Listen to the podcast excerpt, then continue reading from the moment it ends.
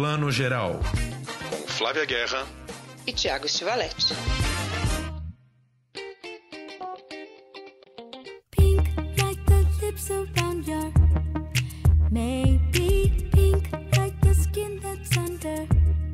Bom dia, boa tarde, boa noite para você que está acompanhando o Plano Geral, o nosso podcast de cinema. Hoje estamos com uma edição especial aqui, não é não, na vida e na ficção. Agora, neste momento, esse assunto está aflorando aí nas obras, no cinema, nas séries, o consentimento sexual. Quando que uh, o consentimento é dado ou não dado, que situações isso pode gerar. Vamos discutir aqui várias obras, a nova série da HBO, I May Destroy You, 365 dias, um sucesso há semanas na Netflix, que não chega a discutir isso, mas coloca o assunto de forma enviesada. O Homem Invisível, um dos grandes lançamentos do começo do ano, pré-pandemia, que finalmente chega ao pay-per-view. Flávia Guerra, bom dia, boa tarde, boa noite. Bom dia, boa tarde, boa noite, Tiago, tudo bom? Maratona aí nessa semana para colocar tudo em dia. E o desgosto, né, de assistir 365 dias. A gente já vai desenvolver esse assunto, mas eu já entrego aqui o spoiler do tom do papo. E hoje a gente tem uma convidada muito maravilhosa, que eu sou fã demais, a Marília Nogueira. Ela é roteirista, diretora, criadora do Prêmio Cabiria de Roteiro. Desde 2015 faz um trabalho maravilhoso com esse prêmio. Obviamente que ela já fazia um trabalho muito importante antes de criar o prêmio. E é criadora também do Cabiria Festival, que une toda essa questão da diversidade das mulheres à frente e atrás das câmeras. E também é diretora de um curta lindo, Ângela, estrelado pela Teuda Bara, que ganhou o prêmio de melhor atriz no Festival de Brasília 2019. Isso aqui para resumir, porque a Marília faz muitas coisas. Bem-vinda, Marília. Obrigada por estar aqui com a gente. eu que agradeço, Flávia. Que apresentação mais bonita. Mas é verdade, eu só dei os fatos. Marília, conta pra gente um pouquinho é, como, que, como que foi esse processo de criação do, do, do prêmio Cabiria e em que momento vocês sentiram que isso rendia um festival que estava na hora de, de fazer um festival né, em cima, em cima de, desse, desse, desse seu universo, enfim. Eu também fico me perguntando quando exatamente surgiu Cabiria, assim, a ideia, não, não tem um lugar, um momento específico, mas lá em 2014, 2015, eu comecei a tomar, ter contato com as pesquisas do Instituto Dina Davis, que é um instituto da atriz Dina Davis que estuda gênero na mídia. É, então, e eu fiquei assustada, horrorizada, que os números, como assim? A gente, a gente tem menos de um quarto dos filmes com maior bilheteria no mundo estrelados por mulheres. Não, isso deve estar errado. Eu devo ter lido errado. Deixa eu ler de novo. E assim, e todos os dados eram assustadores. Todos, todos. Assim, em relação à sexualização da mulher.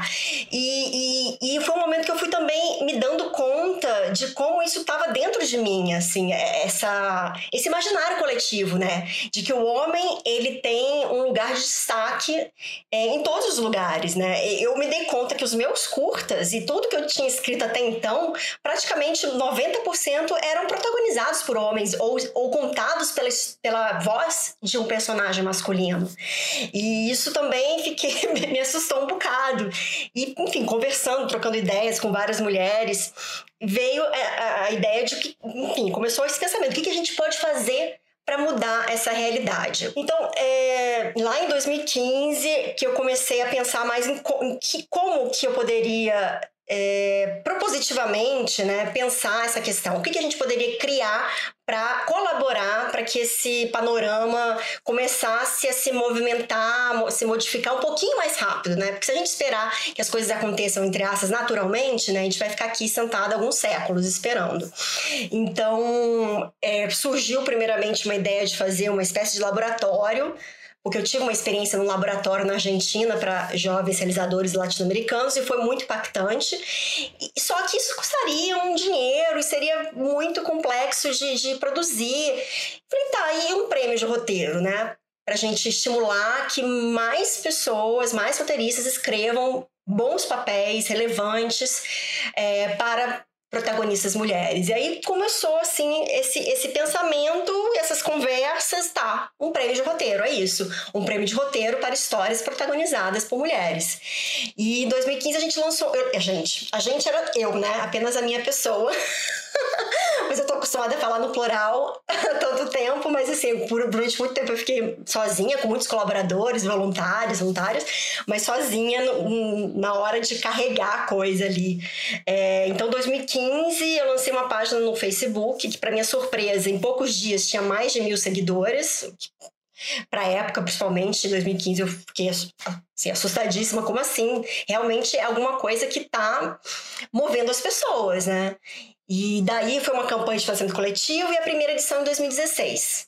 E ainda bem a gente tem ainda bem, a gente tem muita sorte de ter é, sempre muitas colaboradoras e não, não precisamos falhar nenhum ano, né? 2016 até agora, 2020, a gente tem feito anualmente. E o que aconteceu nessa mudança para o festival foi que em 2018 eu encontrei a Vânia Matos no Frapa, que é o Festival de Roteiro Audiovisual de Porto Alegre, que é um outro evento maravilhoso que promove esses encontros, né? A Vânia tem uma extensa experiência já com festivais, ela produziu um, acho que, se não me engano, sete anos o Variolux, Festival de Cinema Francês. É roteirista também. E a gente, no almoço, marcamos de conversar. Ela disse que tinha uma ideia, umas ideias. Falei, vamos, vamos conversar. E ela veio com essa proposta de fazer um festival, de ampliar esses objetivos do prêmio para um festival, que a gente pudesse dar ainda mais visibilidade para as mulheres, né? Que a gente fica um tanto, a gente ficava um tanto ali falando de mulheres roteiristas, um pouco das mulheres diretoras, porque muitas vezes as roteiristas são diretoras, é, o lugar à frente das câmeras, né? Como é que a gente está representando essas mulheres, mas tem toda uma gama aí de, de, de, mulheres trabalhando no audiovisual que a gente não conseguia atingir, e, e, principalmente o público, né? Porque ficava uma coisa muito restrita. Era uma premiação que ficava muito para o nosso setor, né? Como é que a gente faz essas histórias chegarem até um público maior? Então foi aí, Cabiria Festival, Mulheres Audiovisual. Foi aí uma, uma parceria com a Vânia. A gente fala que agora a gente divide a guarda do Cabiria. e, e é isso, ano passado foi lindo e esse ano estamos aí com um grande desafio de fazer o festival todo online. Vamos ver o que vai acontecer. Ai, gente, eu sempre esqueço. A Vânia puxa minha orelha. A gente está com inscrições abertas pro, pro prêmio até dia 31 de julho. Não sei que dia que vai sair o podcast se sair a tempo. Perfeito, aí recado dado. Marília, você estava falando desses números no Instituto Dina Davis, eu lembrei daquele índice maravilhoso, esqueci o nome do, do índice, do cálculo que é feito em Hollywood, de quantos por cento de produções tem é, diálogos entre mulheres e quando essas mulheres estão falando, se elas não estão falando de homens, e que é uma coisa rarefeita. É, né? o, teste, é o teste de Bechdel, né? Ou de Bechdel. Teste de Bechdel, é... exatamente. Eu acho que, acho que, são duas coisas aí, porque tem o teste de Bechdel, né? Que é, é um filme tem que ter ao menos duas personagens mulheres com nomes porque é muito louco, mas você vê muitas personagens mulheres que são a garçonete, a amiga, a esposa, a mãe. Não se dá um trabalho nem de nomear essas personagens.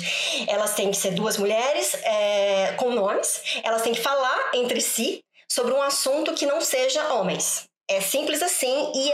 É surreal, é. né? É surreal a gente ter que ter um formulário para checar isso e a grande maioria dos filmes não passa. Isso é, é pior. E a outra questão que você levantou é. É o seguinte, Tiago, a gente teve aí uns levantamentos sobre é, quanto tempo que as mulheres estavam é, com a fala em determinados filmes. Acho que saiu ano passado, se não me engano, dos filmes que ganharam Oscar.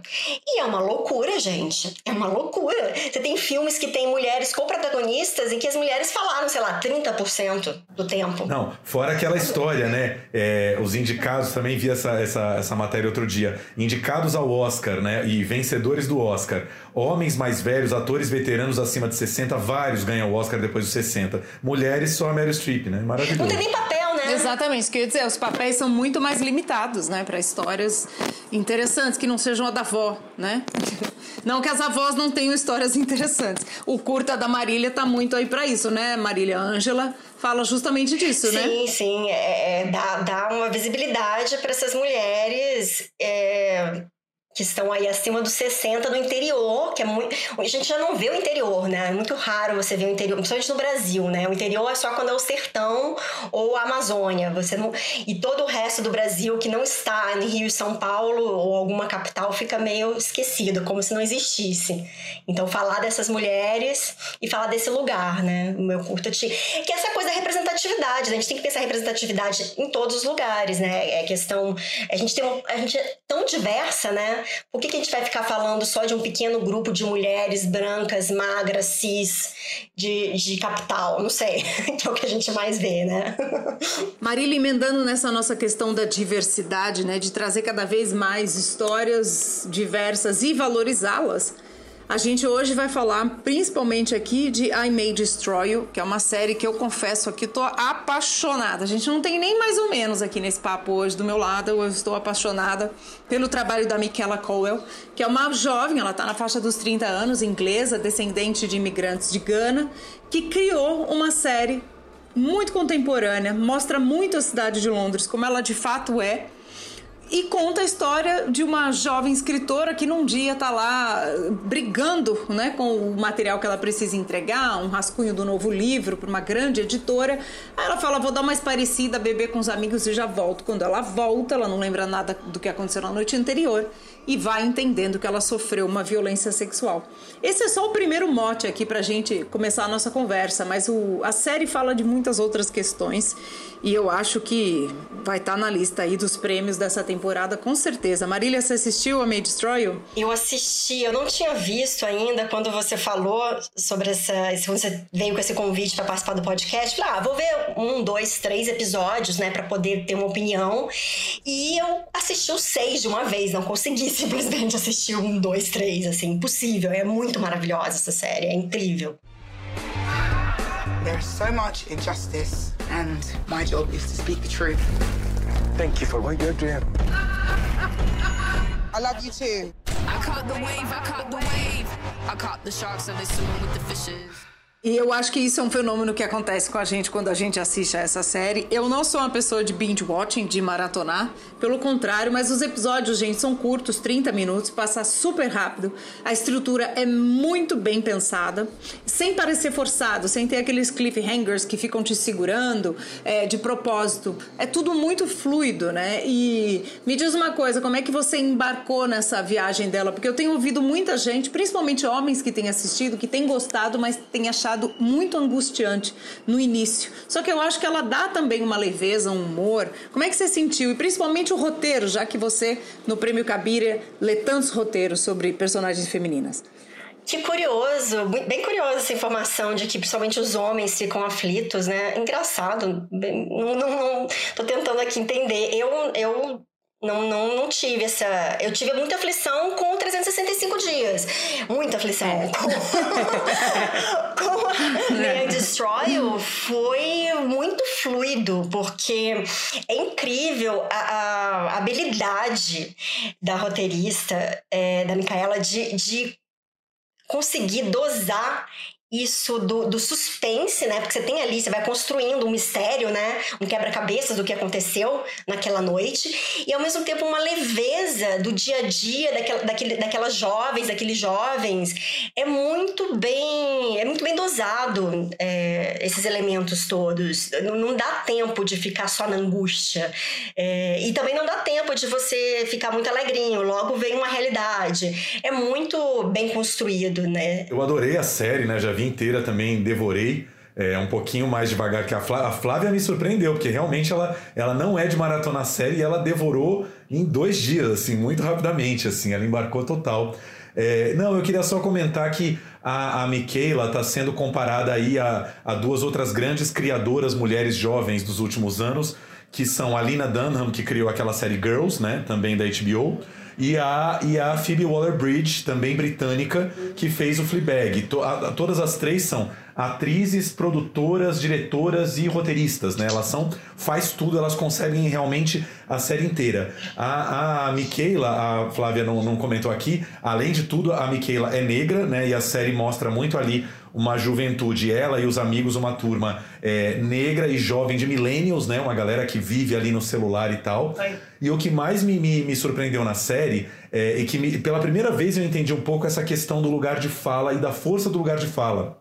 Porque como a Michaela viveu esse episódio de violência sexual na vida real dela, eu acho que ela teve ali o lugar de fala e se permitiu fazer uma série, como a Marília falou, que não é 100% dramática, que não é uma série, né? Ela não é pesadona. Todo mundo que você conta essa sinopse, ah, é sobre uma menina que sofreu um Boa Noite Cinderela e, e, e não lembra o que aconteceu. A pessoa fala, nossa, que série pesada. E a série não tem um tom 100% pesado, tem humor, né? Tem, tem o jeito dela de viver, tem peripécias, tem... Ela encontra um tom que eu acho que só é possível graças ao lugar de fala dela, ao que ela viveu. Se ela não tivesse vivido seria muito complicado contar essa história de, de, com esse tom original que ela conta. Né? Ela não deixa de ser vítima em nenhum momento, mas ela cria um tom original e diferente. Tiago, eu acho que eu vou discordar de você um pouquinho. Por favor, discorde tudo. É, eu não acho que é, é, determinante nesse caso específico que, que acho que é uma habilidade dela como roteirista, mais do que qualquer outra coisa, ter conseguido é, esse lugar de equilíbrio entre o que é pesado, o que é dramático, e o dia a dia, a leveza, a amizade. Ela fica muito em cima da amizade. Isso é muito, é muito bonito como ela constrói a, a, a, amizade daquele grupo, né? É, de, ela, ela não, não, não só ela e a melhor amiga, enfim, tem um pequeno grupo ali, é muito bonito como ela constrói isso. E eu acho que Claro, é, não sei, eu acho que ter sofrido a violência ou não, não não ajudaria ela a achar esse equilíbrio. Acho que é total mérito dela como, como roteirista mesmo. Tem uma coisa que eu acho interessante aí, equilibrando o que vocês dois estão falando, e eu trago isso da Miquela, não é, não é necessariamente o que eu, eu acho, mas também concordo. Eu tenho visto muitas entrevistas dela ao longo dessa semana, tô obcecada, vocês estão percebendo, não basta ver a série, eu tenho assistido entrevistas. E eu assisti uma palestra que ela deu no Festival de Edimburgo, sobre o processo criativo dela. E ela fala muito disso, assim, que esse lugar de fala que eu acho que o Tiago se refere é conseguir transmitir com verdade essa juventude, não só a violência que ela viveu, mas essa, esse, esse impalpável, tem algo nesse universo que ela mostra, não da violência, mas esse universo dos milênios de Londres, o leste de Londres, que a gente não consegue pegar, mas a gente sabe que está lá com muita verdade.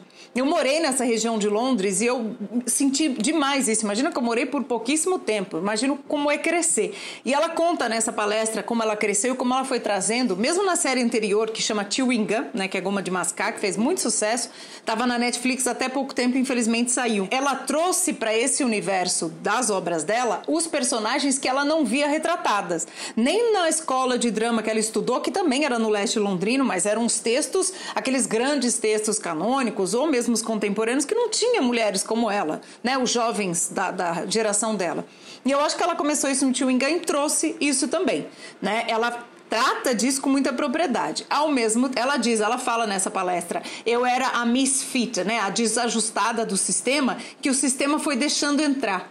Nesse sentido, eu, eu, concordo com o que o Tiago fala, que é trazer esse lugar de olhar dela, né, de vivência. Mas também concordo com a Marília de que ela tem muita habilidade de conseguir transmitir isso, principalmente visualmente, né, a direção da cena e os flashbacks que voltam eu acho que eles são muito bem realizados. Também. Nesse sentido é. que a Flávia colocou, também concordo 150%. E aí tem vários pequenos detalhes, assim, que, que eu acho fantásticos, como a, a, a relação com menstruação, sabe? É quando que é muito difícil para um homem é, conseguir pensar naquele tipo de cena, em, por exemplo, em que, em que, né, que tem aquele momento que vai rolar uma transe e ela tá menstruada, aquela relação todo, toda com coágulo de sangue, aquilo é muito genial, sabe? Isso realmente é muito difícil para um homem, talvez, né, conseguir pensar nesse tipo de detalhe, né? Aí, assim, o lugar de fala. E, e, e da mulher negra, né? Todos os, os, os, esses preconceitos do dia a dia que estão ali, é, aquele teste de elenco, acho que, se não me engano, é logo no, no piloto que a amiga, que a, a, melhor amiga dela vai fazer esse teste de elenco, tem todos aqueles comentários sobre o cabelo dela. Você não vê isso comumente, né?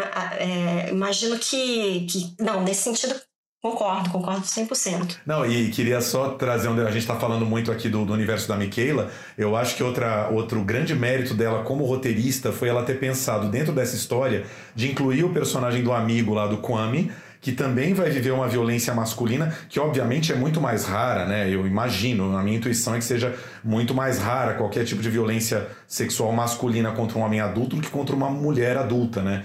que, né, enfim, tem uma fragilidade física maior. Mas ela inclui esse, esse personagem para mostrar também que a, a, violência sexual e a questão do consentimento é, tá em todo lado, né? E a situação vivida pelo Kwame, sem dar spoiler aqui, é, é, é, é muito representativa porque dentro do mesmo dia, do mesmo espaço e tempo, ele vive uma situação de, de consentimento e de não consentimento, né? Ele primeiro diz sim, a partir do momento que ele diz não, aquilo que vai acontecer já passa a ser uma violência. Né? Ela joga em paralelo essa história do Kwame como coadjuvante, mas que eu acho que potencializa também a história de, da, da, personagem, né? Dela, da, da Arabella, do que ela sofreu. Enfim, gostei muito da história do Kwame, assim. O que eu achei mais incrível desse, dessa história com o Kwame é, é mostrar o, também o preconceito, né? Contra a população... É, contra, a, a diferença de tratamento de um homem negro gay a maneira como a, a Arabella foi acolhida e a maneira como ele foi jogado para lá e para cá dentro daquela delegacia, né? Isso, isso também, é, isso eu acho que, que é, é muito interessante. Ela conseguiu ainda botar um, uma crítica em relação a esse, esse, essa, essa maneira como os homens os homens gays ali são, são, podem, são tratados nesse tipo de situação. Sim, e, e uma grande força, juntando tudo isso que a gente está conversando, do roteiro, é que há muitas nuances, né? Há violências também que mulheres praticam contra homens, obviamente completamente diferente do que é um estupro, mas há as pequenas nuances dos relacionamentos, né? A, Miquela com, comenta até uma das cenas, não vou dar spoilers aqui, mas quando ela volta para visitar aqui, entre aspas, o Biagio, que é um, um, uma história que ela teve na Itália, né? E ela comenta que nesse momento dessa cena, ela quis trabalhar muito a própria violência que a Miquela ela sofre e ela não solta no momento em que ela deve soltar, guarda e essa violência sai de outra forma, é, entre aspas, contra uma pessoa que ela nem queria exercer, mas que acaba exercendo, né? A violência verbal, ali toda aquela raiva que ela tem e ela percebe a força que ela também tem e que ela não está encontrando. Então, para ela, é uma série que não é só sobre consentimento ou não consentimento, mas também as forças que nos movem, né? As forças violentas e também as apaziguadoras. Então, é uma série muito mais complexa do que parece, porque de repente, se você assistir ao trailer, você vai falar: ah, que coisa, tá bom. É sobre violência, também não é só sobre relacionamento, sobre esse mundo contemporâneo eu acho que é extremamente moderna, contemporânea a linguagem. Nesse sentido, pode falar o que for, mas só os millennials sabem falar deles dessa forma, como, como ela falou.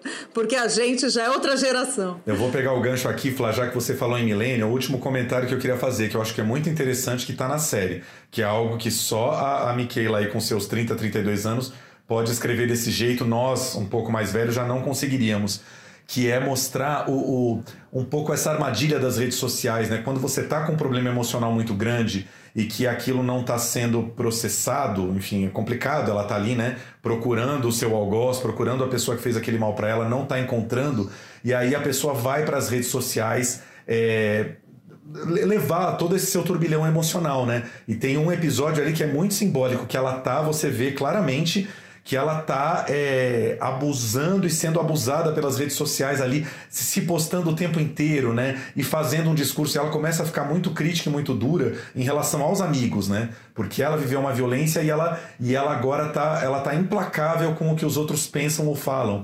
E a gente sabe que, enfim, precisa se ter uma paciência, né? As pessoas estão aprendendo é, como lidar com os discursos, tal. Ela fica ríspida até com a amiga e com o amigo, né?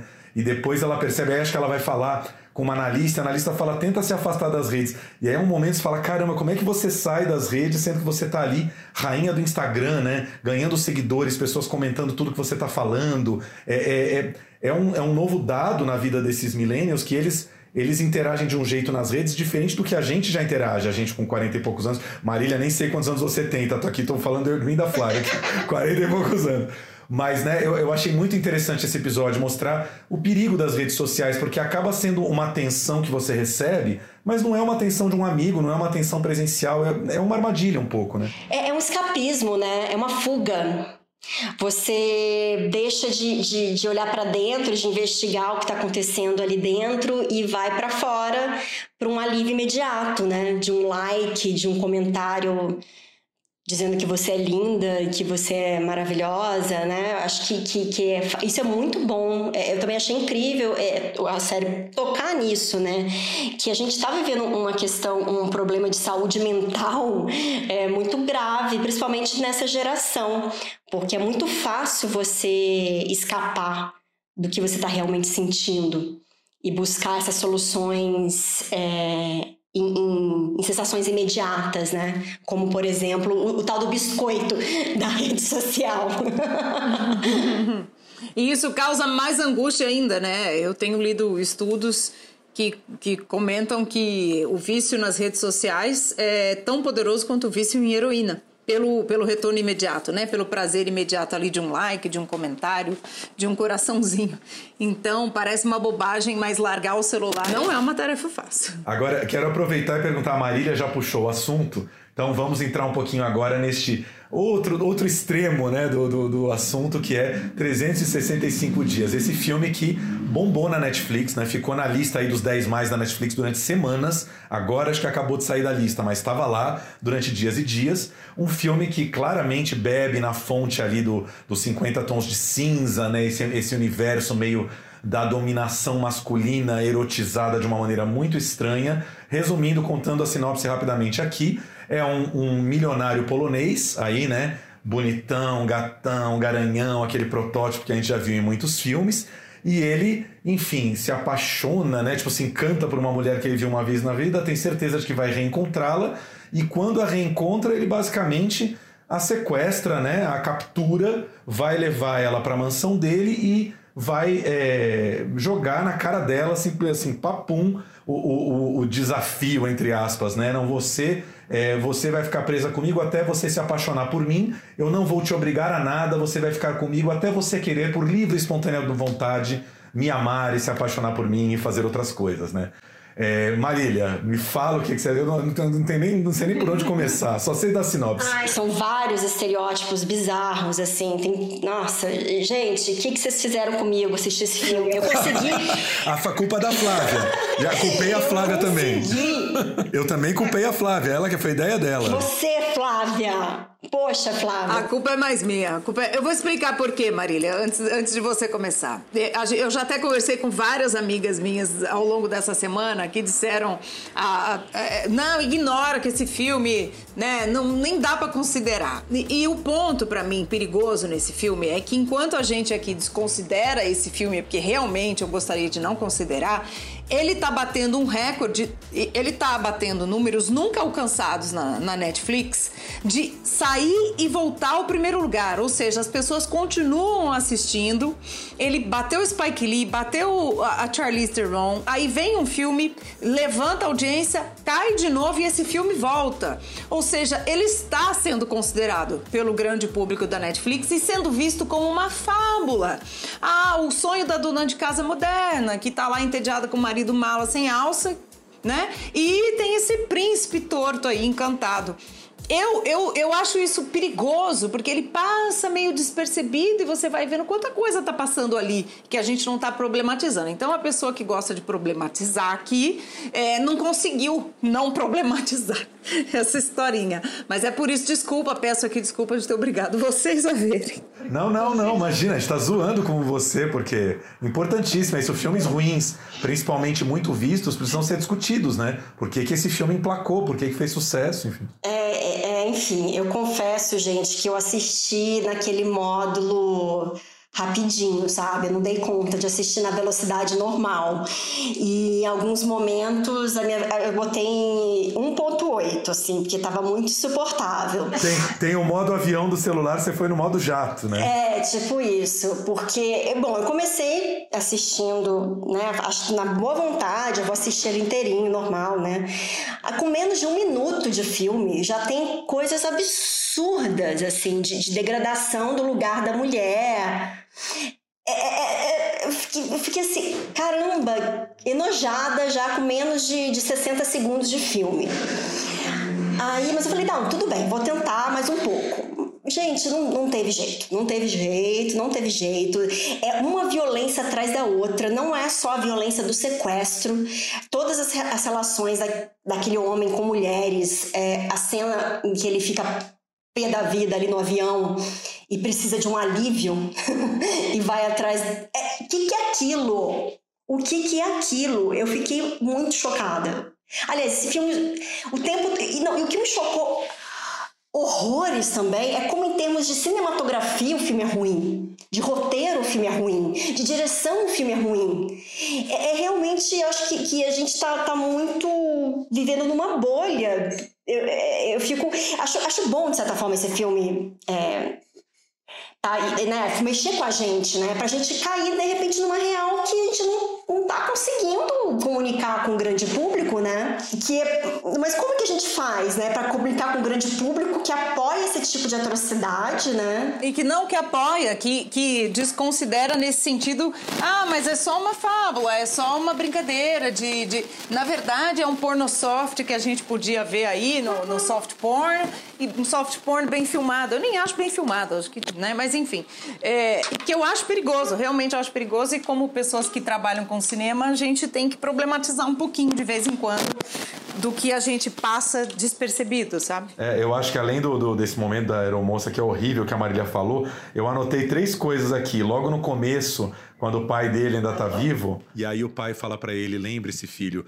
as mulheres são o paraíso dos olhos, o inferno da alma e o purgatório do bolso. Que frase é essa? E aí ela faz algum comentário irônico sobre essa mania dele de dominar. E ele fala: querida, quando a sua vida toda é baseada em tomar tudo à força, é difícil agir de outro jeito. Quer dizer, quase para você compreender, né, por que ele é esse cara tão dominador, né? Enfim, coitado. É, é uma coisa assim inacreditável. E depois ela é amarrada no avião, né? Tem esse momento que ela fica ali amarradona ali com cordas e tudo no avião para ele fazer o que quiser com ela. Tipo, e ele faz, né? Ele faz. E ele tinha prometido que não ia fazer, então ele já quebra o pacto. Que pacto é esse, né? Vamos combinar. E para mim a questão aqui que mais me irrita, além de tudo isso que você pode dizer, nós, mas isso é um exagero, né? Vai pro lugar da fábula e eu acho que o filme não tem um tom de fábula para mim, sei lá. Ele parece uma, uma estética de comédia romântica, que dentro do universo da comédia romântica é, tá verossímil. Não me parece um tom de fábula surreal, mas vamos lá. Não tem magia ali. Não tem magia universo fantástico. Desculpa te interromper, que você falou comédia romântica. Eu lembrei, cara, tem uma cena que é, é, é que é uma linda mulher, que ela indo fazer compras. Total. O que, que é aquilo, Exatamente. gente? Exatamente. E isso me irrita mais do que a violência. Essa figura da mulher, que tudo que ela quer na vida é ter um cara que a banque e faça compras carérrimas, não sei o quê, me irrita tanto mais do que a questão da violência do sequestro em si, porque é um estereótipo do feminino que eu não aguento mais ver no cinema. tipo... Não, eu ia falar, vocês falaram de uma linda mulher e tem uma sequência também que entrega o quanto bebe nos 50 tons de cinza, que é a sequência do baile de máscaras, né? Que eles chegam mascarados, aquela, aquele visual das máscaras, essa coisa da, da dominação embalada num pacote elegante, né? Rico, charmoso, é muito 50 tons de cinza, né? É você pegar a fantasia de dominação masculina e jogar para um universo clean que é muito perigoso, né? Do tipo, já que o cara é rico, já que o cara é elegante, que ele é fino, é, a dominação se dá em outra esfera. Não, é, é dominação igual, né? E, e, você falou aí do baile de máscaras, eu lembrei da cena anterior, né? Que ele fala, ah, eu tenho uma surpresa para você, nós vamos a um... Aí ela, ah, eu não gosto de surpresas. Aí ele falou, tá bom, a gente vai num baile. Hã? Sério, gente? É esse o roteiro? É tipo, eu tenho uma surpresa? Não, não gosto de surpresa. Ah, tá bom, a gente vai num baile. E não, aí já fiquei. Que lixo de roteiro, né? Que diálogo é esse? Pra completar, ela. Oh, meu Deus, eu não tenho roupa para o baile. Ah! Meu, não, não, não, não, não. Por quê? Tudo errado. Então, assim, tirando é, tudo isso aqui, né, que é a minha tese, é, e é por isso que eu acho que é legal a gente conversar aqui, é, é esse filme que todo mundo diz, ah, mas ele tá lá na prateleira do soft porn, ah, é um soft porn. Não, ele está na prateleira de filmes quase comédias românticas, barra eróticas, como 50 Tons de Cinza ali no nosso line-up para assistir em casa né? Ele não tá dentro da prateleirinha ali que você fala, ai, tira a verossimilhança, tira tudo, ai, né? Porque é só um soft porn, só vou ver para isso. Que, que existem, estão ali, né? Esses filmes, e né? Mesmo se fosse, mesmo né? Mesmo se fosse, Flávia, né? Mesmo se fosse. Então, eu acho que ele tá num terreno muito nebuloso, que eu ainda não consegui colocá-lo, não sei se vou, mas eu, eu gostaria, eu, eu, a gente trouxe esse filme aqui, eu me obriguei vocês, para a gente discutir isso e, e, e, e pensar, né? Quem tá escutando aqui a gente, para não desconsiderar, porque às vezes desapercebido passa muita coisa que fica no nosso subconsciente. Cinematográfico, hein? Tô nem dizendo só o social. É, eu queria só fazer um último comentário. Eu acho que esse filme marca uma entrada muito é, relevante da Netflix nesse terreno do, do filme erótico, né? De você poder acessar uma Netflix para ver cenas de sexo, como você falou, de pornô soft, né? Não tem genitália, mas enfim, é o sexo até onde ele pode ir. E aí é muito louco como, nesse sentido, o streaming também está ganhando total terreno, né? Pensar que os 50 tons de cinza, é, quando, quando veio para o Brasil, é, quase que se deu 18 anos para ele, a, depois abaixaram para 16 anos. Ou seja, você ir para uma sala de cinema ver 50 tons de cinza, que é muito menos explícito do que esse filme, você tinha que ter 16 anos. Hoje na Netflix, assim como nos X-Vídeos da vida, né? Como em qualquer site pornô, você tem lá um, um filme de conteúdo muito mais explícito. Eu prefiro acreditar que uma parte do sucesso do 365 dias se deve à carência sexual das pessoas na quarentena, seja dos casados ou dos solteiros, de querer ver uma cena um pouco mais picante. E só que o Netflix é, meio que normatiza isso, né? Normaliza. Você pode ver isso em casal numa plataforma onde você vê outras séries, né? Coisas mais adultas, mais é, enfim, é, é, um terreno que eles estão desbravando agora e, e, e, vão só ganhar audiência com isso. Né? Eu não, será que é isso? Não sei. É, não, não tinha pensado nisso. Interessante. Mas ao mesmo tempo, é, é, é esse filme é baseado livro, né? Que já era um, best-seller. Sim, uma trilogia. Uma trilogia, exatamente. É. é. eu, me parece que também é muito esse o caminho desses streamings, né? De apostar em algo que, que vai dar certo. Um best-seller. Como que não vai dar certo um best-seller? Sim, não, mas eu digo a maneira de filmar, né? Ele poderia ser filmado mais na linha dos 50 tons de cinza. A direção que se mostra do sexo podia ser mais comedido. Eu acho que esse filme vai muito longe, com todos os clichês, Sim. né? Transar em cima da lancha num dia de sol, todos os clichês que a gente já viu mil vezes, mas ele é um filme Cara, você vai ter tesão, talvez, ali vendo aquela cena, né? É, deixando, exatamente. Deixando muito claro aqui que eu não tenho problema nenhum com as cenas de sexo em si. Aquelas cenas, para mim, se estivessem num roteiro bem realizado, Exato. estaria ótimo. Se estivesse num contexto em que o roteiro me levasse né, a uma, a uma, personagem mais é, bem construída, como a Miquela é construída, e vocês vão ver que I May Destroy tem várias cenas de sexo, é, a questão para mim é, é, o entorno como aquilo é construído. Pode até ser uma cena cafona, brega. Não, meu problema não é esse. Para mim é a questão da estrutura narrativa aí. Não é a cena de sexo em si, maravilhoso que tenha, né? O Michele, que é o ator, é lindo, a atriz é linda, todos muito lindos. Pode até ser uma coisa idílica, idealizada, mas o problema acho que é um pouquinho mais embaixo, né? É, você normatizar a violência contra a mulher é algo banal, né? Banalizado completamente, né? Isso que é gravíssimo. De, de dado como certo, né? Dado como, como não é uma questão. Esse o... É. Não, e aí não lembro qual de vocês duas comentou isso, e é verdade. O filme ele, ele explicita um, uma proposta que é como se o cara não fosse forçar ela a nada. Ele diz isso, sendo que não é o que acontece no filme, né? Ela é forçada a várias coisas. Quer dizer, Existe um truque aí de você achar, ah, ele vai conquistar ela por meios válidos. Não, não são nada válidos, né? Ele faz coisas escrotíssimas com ela. E tem outro detalhe que eu acho bem sórdido, assim, que é o tempo inteiro ele tá dizendo, ah, você tá me provocando. Depois. É tipo, depois tu reclama. Como se a culpa fosse dela. Se eu abusar de você, a culpa vai ser sua. Se eu não cumprir com a minha promessa, a culpa vai ser sua. Isso acontece o tempo inteiro. Mas aí, Marília, acho que até você pode falar é, mais sobre isso. É, é, são anos de, de, de indústria audiovisual, né? Sendo feitas é, coisas sendo feitas por homens para homens, com uma visão masculina. Eu vendo 365 dias, sabe que filme me veio à cabeça? Assim, o Proposta Indecente, que é um filme ali de 90 e poucos, que também tem uma situação em que um cara, um milionário, propõe pagar pela mulher do cara é, esse cara é o Robert Redford, né? Tipo, também seria meio que um, né, o protótipo do bonitão da época. E ele compra a Demi Moore, a situação é estranha, mas depois ele vai conquistando ela e ela vai abrindo o coração para ele e ela fica mexida e ela fica balançada com esse cara, né? Tipo, é, é, há muitos anos tem essa coisa de que o homem que vai e força o limite, ele consegue mesmo o que quer, né? É muito louco. É, é, a proposta decente é o quê? Anos 90? É, 90 e pouquinhos, né? Deixa eu olhar aqui. Não, o meu irmão me falou uma coisa que eu falei, é que ele acha que esse filme perdeu o timing, assim, que ele tinha, que ele é um filme da década de 90. esse filme. É, eu, eu, eu, acho total, mas ao mesmo tempo chocante que não, né? Na realidade, não perdeu, porque tá tendo todo esse sucesso, quer dizer que não. Esse é o ponto, por isso estamos aqui. Proposta Indecente é de 93. Olha só, gente. A prova de que a cabeça da maioria das pessoas continua nos anos 90 é que nós elegemos o Bolsonaro e o Trump, né? Quer dizer, então. Agora, olha que loucura. Esse, essa, essa trilogia é escrita por uma mulher que é a co-roteirista e temos também uma mulher na direção. É um, são dois diretores, uma mulher e um homem. Aí que a gente vem e fala da, da, do, do, imaginário coletivo, né?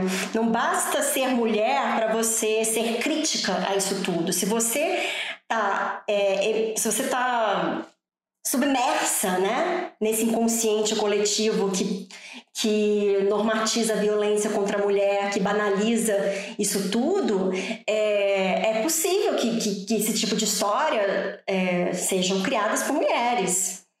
E, e, e, é complicado porque aí parece que, que valida, né? Ah, mas olha, foi uma mulher que escreveu, então não é tão complicado assim, né? Sendo que sempre vai ter a questão comercial da coisa, né? Do tipo, você embarcou num projeto comercial, enfim, não conheço a diretora do filme, não sei qual é o pensamento dela, mas é, a pessoa às vezes embarca num, numa proposta comercial oposta a tudo que ela acredita. Todos nós já vivemos isso, né? Acontece também. É, a diretora sim, mas a escritora, poxa, trilogia, trilogia é foda. Marília, muito obrigada por ter assistido e, e, e, ter feito essa, esse passeio aqui com a gente pelo filme, porque acho que é isso que você está falando, que acho que é uma palavra importantíssima, que é o imaginário coletivo.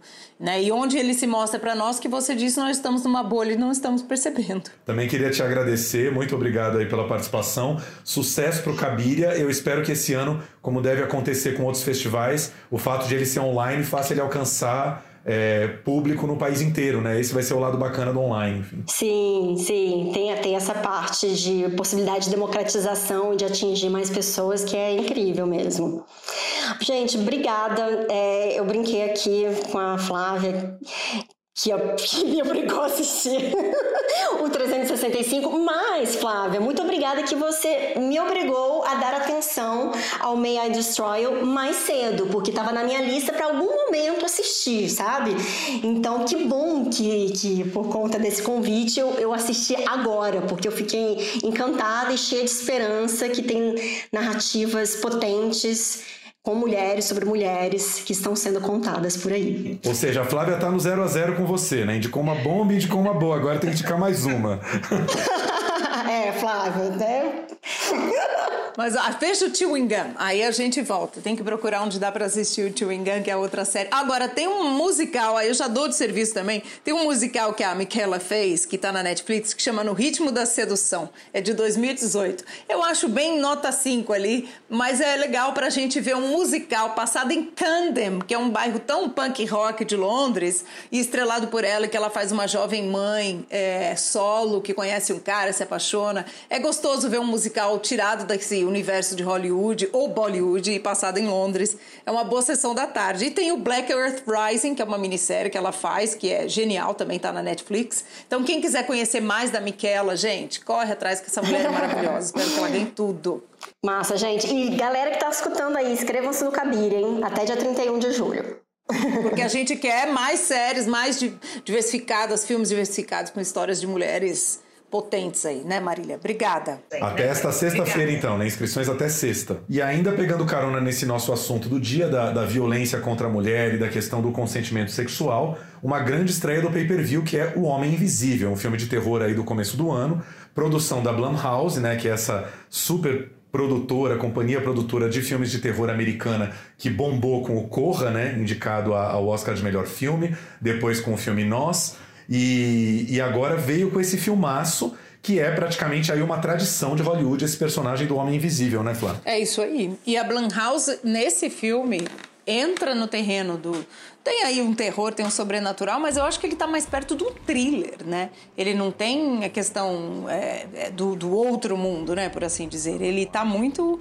O terror está na cabeça da personagem da Elizabeth Moss, né? A Cecília, e principalmente numa estrutura toda que é criada, né? Concorda? Concordo. Quer dizer, a história é de um ex-abusivo, né? Um ex-namorado dela super abusivo que já tinha um histórico de violência com ela. E o cara é um mega engenheiro, é, cientista, engenheiro que, que desenvolve novas tecnologias e desenvolve uma roupa para ficar invisível. Aí ele vai tocar o terror de vez na vida dela, porque, enfim, ele agora pode é, viver atrás dela e, inclusive, é, bater nela estando invisível, ou seja, ela não vê esse inimigo que está na frente dela. Muitas cenas tensíssimas aí de violência, né? É isso aí. Quando o Thiago diz ex aqui, é porque o cara, acho que isso não é um grande spoiler, o cara morre logo no começo do filme, porque ela foge dele. I'm scared. You don't have to be scared of him anymore. He was a sociopath, completely in control of everything. He said that wherever I went, he would find me. E a gente entende na primeira, na primeira sequência que é muito bem construída. Acho que o filme constrói a atmosfera incrivelmente. O quão delicada é toda a operação de fuga dela. Então, daí a gente prevê o tipo de violência que ela sofria, porque em nenhum momento é mostrada é, a prévia, a violência prévia, mas a gente vai entendendo tudo que ela passa. Então, a gente, a versão de tudo é dela e depois a coisa fica mais explícita sem que ele apareça, né? Daí o título Homem Invisível, que nada tem a ver com o clássico de 1933, apenas o mote de que é um cara que a gente não vê. Né? Isso, exatamente. Acho que a grande sacada desse diretor do Lee Anel, que é um australiano novinho aí, 42 anos, um cara que tá, já está aí com mil novos projetos em Hollywood, vai fazer o Lobisomem com Ryan Gosling, é, tem vários projetos na gaveta aí. A grande sacada foi pegar esse personagem do Homem Invisível e trazer para esse novo contexto de um relacionamento abusivo, né? De uma, de uma mulher que sofre dentro de um relacionamento abusivo e nisso ele tornou o filme completamente atual. É, acabou sendo, né, como a, o, o, calendário parou, as estreias pararam, foi considerado aí uma das grandes estreias de 2020, né? Espero que vá super bem no Oscar, inclusive adoraria que Elizabeth Moss, né, que é hoje uma das grandes atrizes uh, do momento aí americana, né? Faz Handmaid's Tale, que é outra série em que ela sofre todo tipo de violência, né? Uma atriz de mão cheia. Espero que ela seja indicada por esse filme. Eu sei que já tem um outro filme dela que acho que você até viu, né, Flá? É o Shirley, que é, já já está sendo contada cotada ao Oscar, mas eu queria muito que ela fosse indicada por um filme da Blumhouse, assim, um filme por essa característica, enfim. Eu também acho. Acho que o Shirley, eu assisti o Shirley no Festival de Sundance em janeiro, ele passou lá e estreou, né, lá. E, e, o Chile tem um pouco mais de cara de Oscar porque ele é um drama sobre uma escritora muito instável, mas ao mesmo tempo genial, né? Tem esse universo da grande criadora. Mas ela tá muito bem nesse filme também, as, as, as expressões, as caras, né? A, a presença da Elizabeth Moss é sempre surpreendente. Eu sou muito fã dela.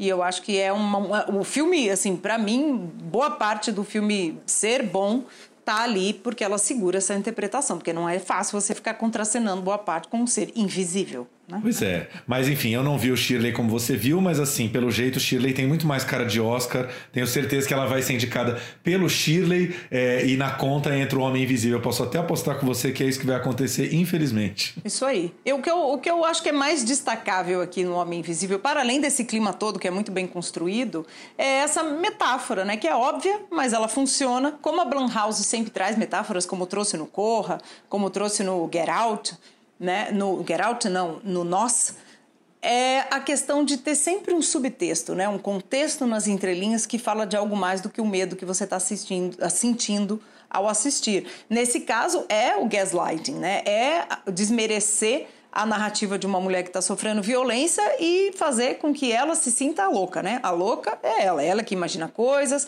ela é que vê o que há onde não há, que vê uma violência onde não existe. O, o, o assediador, nesse caso, o cara que é violento, ele, ele tá só sendo ele mesmo. A louca é ela, né? Então eu acho que isso é que é o contexto mais interessante desse filme. Mas graças a Deus, sem dar muitos spoilers, mas a gente vai ter uma grande virada aí, né? Existe uma virada de mesa, graças a Deus, aí mais pro, mais pro fim do filme, né? É, você vê que hoje nós estamos temáticos aqui no, nas narrativas com as mulheres. E já que eu falei que o I May Destroy, o I May Destroy ou não, 365 dias me lembrou proposta indecente, o Homem Invisível também me lembra alguma coisa de Dormindo com o Inimigo, que é outro clássico dos anos 90 aí do, do abuso, né, da relação abusiva. Filmaço também. Aí, só mantendo, dando uma notícia rápida aqui, que foi um texto do, do nosso colega aí, Roberto Sadowski, essa semana, Ghost, do, outro lado da vida, esse grande clássico, fez 30 anos, gente. O filme estreou é, nos Estados Unidos em julho de 1990, está fazendo exatos 30 anos.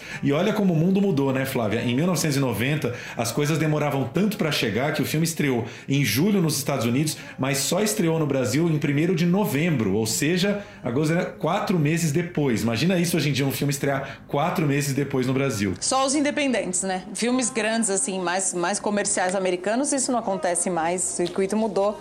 Agora, para mim, o que é mais maravilhoso desse filme, que não acontece mais, é o Ghost ter ficado em cartaz, sei lá, dois, três anos no, em salas do centro do Brasil. Eu que até queria te perguntar qual é a sua grande lembrança de Ghost. Eu tenho duas. Eu fui, eu, meu pai e minha mãe ver o filme, eu fiquei no meio deles e meu pai sempre foi um cara espírita e minha mãe super católica. E de repente no final do filme, os dois chorando compulsivamente, inclusive minha mãe católica. Claro que a minha mãe estava chorando muito porque o espírito era o Patrick Swayze, né? Isso conta bastante.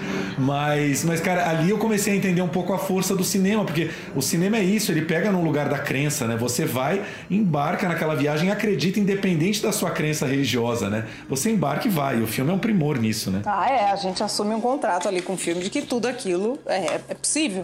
E eu lembro de Ghost, eu e minha mãe para assistir o filme. Eu acho que foi no Cine Ipiranga, no centro, ali na República, em São Paulo.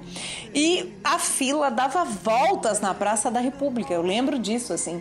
Era uma fila imensa, que sei lá, a gente chegou às duas da tarde para assistir o filme na primeira sessão da noite, porque ainda tinham duas antes e já estava tudo esgotado. Era uma época que você não comprava nada online, tinha que ir até o cinema para comprar.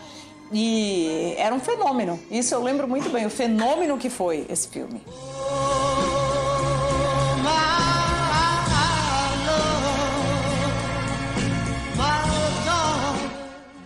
É importante dizer que a Flávia é do tempo dos grandes cinemas de rua do centro. Ela é muito mais velha que eu, ela pegou aí o Cine Marrocos, essa coisa toda. Né? De rua, Marrocos, Marrakech, todos, viu, gente? O, o, o Metropolitan, todos, o Paramount, todos. O, o Cine Biju antigo, tudo isso. Ah, vi, vi, vi. Eu lembro o último filme que eu assisti no Cine Biju, hum, o Farinelli. Olha, Farinelli e Castrato, lembro fechou. desse filme. E Castrato. Depois ele fechou. Vi, no, vi no Cine Arte, posto 4 da Praia de Santos, ainda no postinho da praia. É, é, chegou o podcast de mãe agora. É. podcast de vó, né? Mas outra, a outra lembrança que eu tenho de Ghost é fila de espera na locadora. Lembro disso. É ir na minha locadora e eles, você colocar o um nome na lista de espera. Aí quando chegou o filme em VHS para alugar, cada locadora é, pedia 15 fitas. E mesmo assim tinha fila, cara, de tanta gente esperando. Fenômeno, né? O que fizeram com essas 15 fitas depois, né? Hoje em dia não tem mais isso. Você pode alugar todo mundo ao mesmo tempo nos VODs. Agora, o, eu acho muito legal o texto do, do, do Sadovski, leiam no Wall, que tá, tá muito interessante, porque ele, ele fala algo muito pertinente, que o Ghost foi um filme que não deixou filhos, né? E foi um filme que Hollywood não soube o que fazer com ele e não soube é, é, aproveitar esse sucesso. O filme não teve continuação, você não teve outros filmes desse gênero meio romântico, sobrenatural, é, bem produzidos depois. Quer dizer, o filme morreu em si, sendo que Hollywood podia ter dado uma, uma sequência muito longa a esse filão, né? É verdade. Mas eu acho que ele entra num, num filão de grandes histórias de amor que eu acho que sempre, de tempos em tempos, aparece um grande filme com uma grande história de amor. Eu acho que faz tempo que não aparece, aliás, ó. Boa, e fica, fica aí essa dica por onde andarão as grandes histórias de amor como As Pontes de Madison, por exemplo, que não chegou nem na metade do sucesso de Ghost, né, o sucesso pop. Mas para mim é uma outra grande história de amor e separação do cinema, né, e outras. É verdade, ele lembra que o grande lançamento da, da, daquele mês ou daquela época ali em Hollywood foi o Dias de Trovão, com o Tom Cruise e Nicole Kidman, é, dirigido pelo mesmo Tony Scott que tinha feito o Top Gun, né? Quer dizer, então era, era uma, um esforço ali de fazer um Top Gun versão é, corrida, né? Versão terra, né? Depois do avião, o carro de corrida. E que o filme, pô, é um filme que meio que foi esquecido, né? Foi apagado, sendo que Ghost tá aí até hoje, né? Sim, e tem gente que desmerece o valor cinematográfico de Ghost, porque foi um filme pop, é um filme de história de amor, para chorar, levar o lencinho, como se diz pra mãe, pro pai e tal. Mas é um tipo de filme popular que atravessou todos os tipos de espectadores, desde os mais cinéfilos até os que só viram quando chegou no locador ou na sessão da tarde. É aquele tipo de filme que, mesmo que você não goste de histórias românticas, você tem que confessar que é muito bem realizado, bem contado. Histórias de amor. O Ghost fez 505 milhões de dólares nas bilheterias. Isso para 1990 era coisa pra caramba. E ele ficou acima do Esqueceram de Mim, na época, que era outro grande lançamento, outra grande aposta. Né? É, ganhou do Esqueceram de Mim ganhou do é, Uma Linda Mulher e ganhou do Dança com Lobos. Ficou acima desses três filmes. Loucura, né? Loucura. Muito bem. Agora, ótimo ensejo aqui para a gente trazer para o próximo. Bons filmes com histórias de amor, é, né? Tanto para o cinéfilo mais rigoroso aí, vou pensar. Eu gosto demais das Pontes de Madison com Clint Eastwood e a Mary Streep. E bons filmes também eróticos, como não eróticos, mas com o sexo bem abordado. Vamos trazer isso no próximo, Thiago. Essa foi a nossa edição do Plano Geral. É, mais notícias aí da semana que estiver rolando no mundo do cinema, fiquem ligados aí no nosso Instagram, estamos com o perfil aberto. É isso, né, Flavinha? É isso aí. A gente vai trazer notícias diárias no nosso Instagram, Plano Geral e deixar tudo preparado para a reabertura dos cinemas. Já já ela acontece e tem também Cine Drive-In, o Drive-In Paradiso, lá na Assembleia, no estacionamento da Assembleia Legislativa de São Paulo, do lado do Ibirapuera. Entra lá no Projeto Paradiso e na plataforma Simpla a partir de hoje, segunda, e se inscreva porque tem uma programação linda. Maravilha, recado dado, gente. Obrigado aí pela audiência, espero que estejam gostando. Um beijão enorme. Beijo. Baby pink is my favorite part.